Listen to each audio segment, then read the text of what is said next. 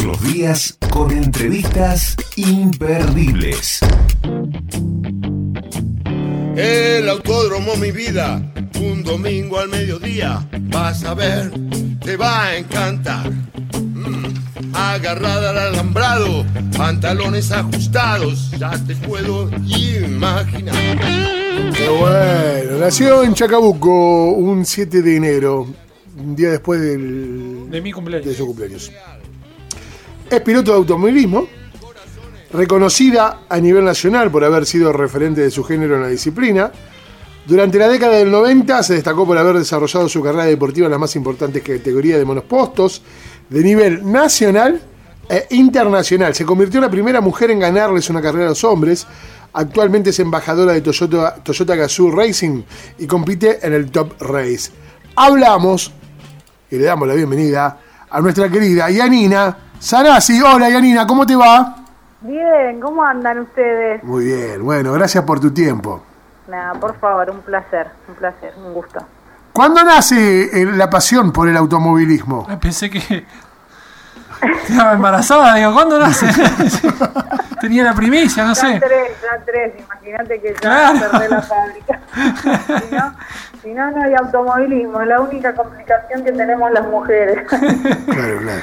Eh, mira, arranca medio de casualidad y por accidente. Eh, mi viejo mecánico de toda la vida, su padre también, su abuelo, pero no teníamos en la familia corredores. Eh, así que bueno, llego al taller de chiquita, me encantaba limpiar las, las piezas de los autos ¿viste? con, con nafta, todo eso, pero nunca se me había cruzado por la cabeza el subirme un auto de carrera. Era como que no- no- ni lo analizaba como, no lo tenía como posibilidad. A eso de los 14 años él arma un karting para usar con su grupo de grupo de clientes muy amigos, que para no, no malgastar los autos, porque eran todos Porsche o Ferrari, para no, no andar corriendo en la calle ni estar eh, exigiéndolos, se prepararon un karting de mucha potencia y se juntaban los fines de semana, mi viejo iba, les atendía el karting y bueno, pasaban el día así. Y un sábado, no sé si me habré peleado con mi vieja, no sé qué, le digo, pa, yo me voy con vos. Cuando fui al cartódromo, empecé, me quiero subir, me quiero subir, me quiero subir. Y bueno, tengo entendido que ahí hay un capricorniano, así que me va a entender. Somos dos, dos, dos, dos, dos. Por eso, se nos mete algo en la cabeza, no paramos. Yo, Bueno, yo no corro nada, el señor Jerónimo García Bures, decí hola. Hola. Ahí está, El señor Jerónimo García Bures es bicampeón de moto de agua, bicampeón nacional de moto de agua. Así que también comparte la pasión por la velocidad. Muy bien. Así que bueno, hinché, hinché hasta que me subí. En ¿A dónde? momento, Al karting. Porque, claro, estos se repartían entre turnos, giraban, qué sé yo, 10, 15 vueltas Claro. cada uno. ¿Pero cuántos años tenías? 14. Y dice que el karting al no tener suspensión, sobre todo un karting con mucha potencia, y, y ellos pensaban que había una butaca para todos, con la cual siempre había uno que quedaba apretado, el otro suelto, bueno, te va lastimando mucho. Y mi viejo después se entera que, que tenía fisurada una costilla, entonces ya estaba con mucho dolor y me dice, bueno, ya me hartaste, ahora cuando toca mi turno subite, date unas vueltas y te deja de hinchar.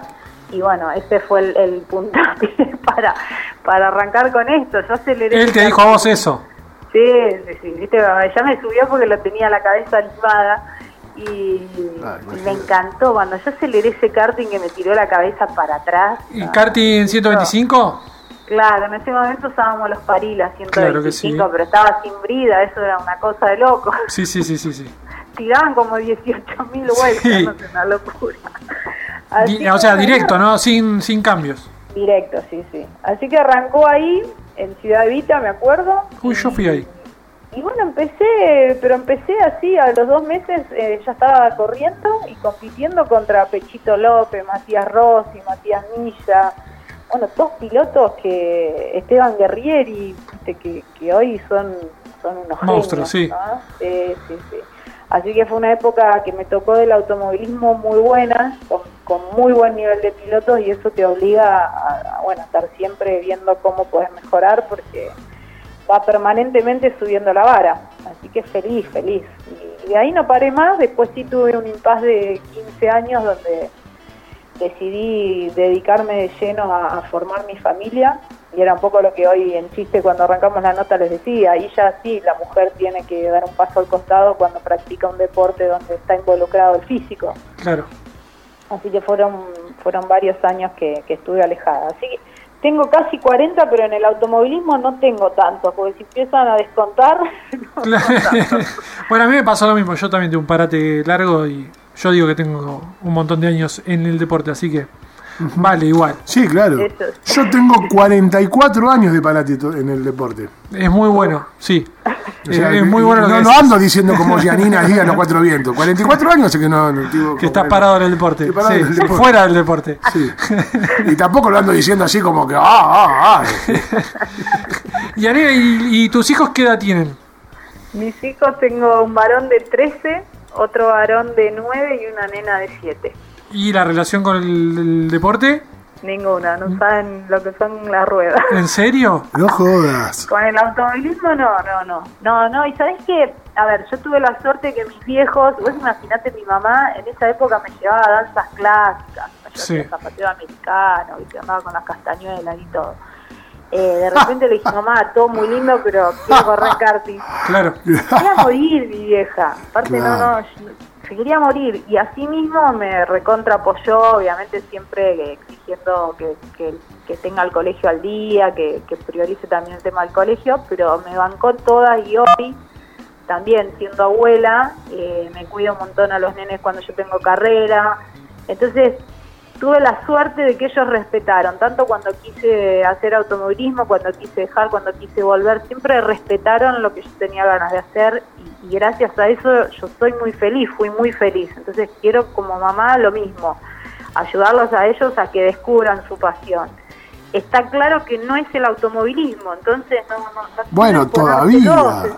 Bueno, todavía, pero como ellos no, no preguntan, no nada, yo tampoco soy de contarles, de hecho no saben ni en qué corro, o sea, saben más los compañeros, yo a veces hago pool con las mamás y llevo a alguien, a alguno de los amigos, y me dicen, te vi en tal, porque saliste tanto, porque te vi, tal cosa. o sea, Claro. saben más ellos que mis hijos. Todavía, todavía es complicado, ¿no? Eh, hacerse un lugar para la mujer, para vos, dentro del automovilismo, sigue siendo complicado. El otro día hablábamos, no me acuerdo con quién, que decíamos, bueno, voy a hablar en el fútbol, está relatoras, trata de buscar esto de que la mujer, de meterse aunque sea en los comentarios, que los hombres empecemos a escuchar las mujeres. Y, y decíamos, en el automovilismo, en ninguna de las transmisiones hay mujeres. Ah, creo que hay una chica, pero solamente se encarga de la nota de color, ¿no? Sí, Soledad. Tal cual, sí, sí. de la nota de, no, es- no es que ella habla de automovilismo, de velocidades, de vueltas. La- eh, está para notas de color. Sí, a ver, yo ahora estoy trabajando con ESPN como, como comentarista de la W Series, que es la categoría esa de fórmula de todas mujeres, pero sí es verdad lo que vos decís, no, no le dan. sí. A ver, es difícil, sí, es muy difícil abrirse lugar en un ambiente donde hay muchos hombres.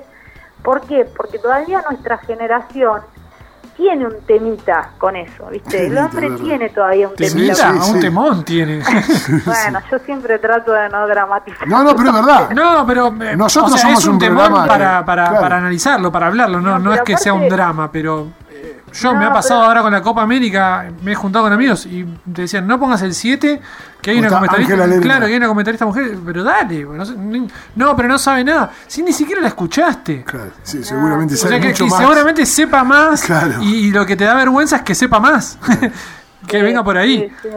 Pero bueno, es como que nuestra generación, sobre todo, no sé, hay determinados eh, ámbitos, ¿no? Pero en el automovilismo es como que el hombre que lo, le gane una mujer no lo puede digerir porque se siente menos hombre, que eso es una pavada, porque para mí el, el ser hombre pasa por otras cosas, pasa cómo tratas a una mujer, cómo la respetas, cómo sos como persona, o sea, no pasa por si te gana una mujer o no. No, Eh, claro que o no. mismo entre ellos, ¿viste? A veces es, es un poco ver quién, bueno, no lo voy a decir porque va a quedar mal, pero Mm. entre ellos están todo el tiempo midiéndose. Entonces, Sí, eh, sí, sí, me parece que hay, hay un tema ahí que, que el hombre no pudo digerir y bueno, que yo la ligo de rebote, porque si hay algo que no soy es feminista. O sea, yo- a mí me encanta el tema de, la igualdad de oportunidades para todos, porque todos somos seres humanos. Después, Tal cual. tengo bien claro que hay mujeres, la mujer en muchas cosas tiene más facilidad y el hombre en otras cosas tiene más facilidad y se destacan, nos destacamos en cosas distintas. Me parece que lo piola está cuando nos podemos complementar entre nosotros. Es como, no sé, la mujer, si sabes que el hombre tiene más fuerza, es una estupidez que vos te pongas a competir, a querer competirle al hombre en fuerza. Ahí no le compitas, ahí no sé, aprende lo que puedas, pero estás limitada, entonces no, no vayas a porfiarla ahí. Y en el automovilismo, qué sé yo, pasan cosas que a, a, lo largo de estos años yo me fui dando cuenta que la mujer tiene algunas ventajas y algunas desventajas. Entonces está la inteligencia de, una mujer como, bueno, esto que me cuesta más por ser mujer, trato de compensarlo con esto que, que es una fortaleza de, la mujer, o mía. Y así, qué sé yo, pero eh, está complicado todavía el tema. Yo me la paso en las carreras, no, no, no quiero darle meter mucha ficha con eso, pero yo tengo bien claro que, que ligo un montón de cosas por, por el hecho de ser mujer, en todo sentido. Entonces todavía en el automovilismo tenemos, ya sea en, en la parte de dirigentes, en la parte de dueños de equipo, en la parte inclusive de pilotos, eh, hombres de, de, esa generación que le cuesta digerir el tema. Y es una lástima, pero bueno, ya va a ir cambiando. Se empezó a abrir un camino que, en el caso mío, que, que fui un poco abriendo ese camino, me llevé a la parte más dura, pero bueno, también lo acepté. Así que al que le gusta el durazno, que se aguante la peluca. Sí, sí, sí, totalmente, totalmente. Eso así. ¿Estás en pareja, Yanina? Sí, sí, estoy en pareja. ¿Y, y, eh, y, tu, ¿Y, tu, pareja sabe algo de autos? De, de... Sí, es piloto, imagínate, estamos los dos acelerando y gastando nafta desde que nos levantamos hasta que nos acostamos. Claro. Es una cosa de locos. Comparten la pasión. ¿Y, ¿Y son competitivos entre ambos? No competimos juntos, pero somos competitivos, no, no, entre nosotros, pero nos encanta mejorar y estamos... No sé, pero me imagino, eh, te preguntaba competitivos en la vida cotidiana, no sé, en el supermercado, a ver quién llega primero a la caja, ¿entendés? Con changuitos, no, te iban poniendo no. pavadas, pero cuando sí. sos competitivo, sos competitivo. Sos competitivo en, en, todo, en todo lado, claro. A mí me pasa también, a veces quiero llegar primero a la esquina que el que va caminando adelante, no sé, te pasa. No, sí, pero, pero bueno, entre nosotros es como que nos relajamos, porque si no, no, eh, estamos es mucho, en si no. Donde, sí, estamos en una edad donde también disfrutamos de, de, la calma, de la tranquilidad y de, de sacarse un rato la armadura y, y, bueno, estar más tranquilo. Pero sí, por suerte le apasiona y estamos... Lo lindo es eso, los dos trabajamos de lo mismo y vale, es un trabajo, una pasión, es Totalmente. todo. Entonces lo bueno es que estamos todos, desde, o sea, los 365 días de, del año hablando y haciendo cosas y nunca sentimos que nos pesa o que es lindo, la verdad que lo disfrutamos muchísimo. ¿Cómo es correr en el Top Race? ay, ay, ay, qué pregunta. Eh, me encanta el auto, el auto es de, de los más lindos que hay de, de turismo acá en Argentina por la Ford, por cómo está confeccionado, es un auto que, que sí. va muy bien, muy lindo. Sí. Eh, tengo la suerte de estar en el equipo Toyota de Claudio Henning, un equipazo. La verdad que además de, de lo que son como, como equipo, como profesionales, eh, son gente de 10. ¿no? Voy, voy a las carreras y disfruto D muchísimo. ¿Disfrutás con ellos también el asadito? Sí, sí, la carrera pasada por suerte me pude quedar en el autódromo y es cuando más los conoces y cuando claro. más te relajás y compartís y salen charlas y está bueno porque eso va afianzando el vínculo, ¿no? Eh, la carrera pasada también yo tuve un choque muy grande, estuvimos ahí haciéndole compañía mientras los chicos terminaban de armar el auto, o sea, en eso hay la verdad es una relación que, que se dio naturalmente pero muy linda. Después la categoría... Eh, contra mí, no sé, mi auto debe tener un tema, mi mano, algo, porque me pegan de todos lados, sobre todo cuando empiezo a andar adelante. Sí. Denuncie, Yanina, denuncie. ¿De qué color es el auto? Denuncie, Yanina. No, no, no. Mira, no lo pinté rosa porque dije, va a ser peor. No, no, no, no pero ¿de qué color no es? que me encantaría. No, no, yo, yo te juro, no me gusta, a mí no me gusta provocar, a mí me gusta... Pintalo, pintalo de rojo porque me parece que viene por ese lado la mano. Mira, eh, yo entiendo que al hombre le cuesta y no voy a ganarme, no quiero ganarme el fastidio, al contrario, quiero que, que, me acepten como uno más porque realmente a mí es algo que me apasiona, que me entreno todos los días para poder mejorar, que me lo tomo muy en serio de una forma muy profesional, entonces me da bronca, viste, que, que a veces pasar por situaciones que, que no están buenas. Pero es un problema que no resolvieron ellos, ¿eh? No, bueno, Quédate la tranquila. ligo yo. La ligo yo. Eh, entonces, No, la liga al auto. Al auto. eh, con respecto al, al color, siempre fui muy cuidadosa en estas cosas porque me parece que si la mujer quiere que la traten como una más, no puedes ir a llamar la atención y a decir acá llegué yo. No, yo, yo te decía que lo pintes que de rojo porque me parece que viene por el lado de la envidia el tema. Sí, sí, sí. Así que tenés que ir de, de igual a igual, que fue un poco cuando a mí me llaman para opinar del equipo este de mujeres, eh, con las chicas tengo una relación, tengo trato, todo, y le digo, yo si me permiten una opinión, ya que me llamaron y me, me preguntaron, van por el camino equivocado, porque si vos estás pidiendo un lugar en el automovilismo y que te abran las puertas, vos después no podés estar parada con un equipo dentro de la categoría y decir, no, no, ahora acá el hombre no entra Claro. Porque estás dando un doble mensaje y porque aparte te perdés la posibilidad de aprender un montón de cosas, porque todo lo que se generó en el automovilismo lo generó el hombre, la mujer aportó muy poco todavía, entonces tenemos un montón para aprender.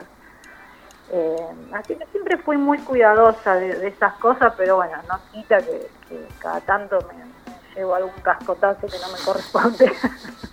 ¿Te perjudicó en algo haber sido la primera mujer que en ganarle o es más una cuestión de, de que van en contra, digamos, de todas las mujeres en general? Nah, sí, siempre la, la, la persona que le toca abrir camino en el ámbito que sea lleva la parte más difícil, pero a ver, eh, yo lo elegí, por eso digo, me cuesta, no lo voy a negar, pero, pero también lo acepté, ¿entendés? Es, es tanta la pasión que digo, bueno, a mí o sea, el, el domingo después de la carrera que pasé tenía ganas de, de prender fuego todo el automovilismo en general, ¿viste? Cuando decís, ah, dejo de correr, mátense todo, y después digo, no, no, estas cosas a mí me hacen más fuerte, no, no me van a, a, a dejar, a- no me van a hacer bajar los brazos. Totalmente. Porque, porque bueno, ahí es cuando me conecto con, con mi pasión, entiendo que realmente es algo que me apasiona, no, no es un pasatiempo para mí. Pero yo entiendo que si vos denunciás esto como lo estás denunciando ahora al aire, hay alguien que tampoco hace nada desde el lugar de la fiscalización, ¿no?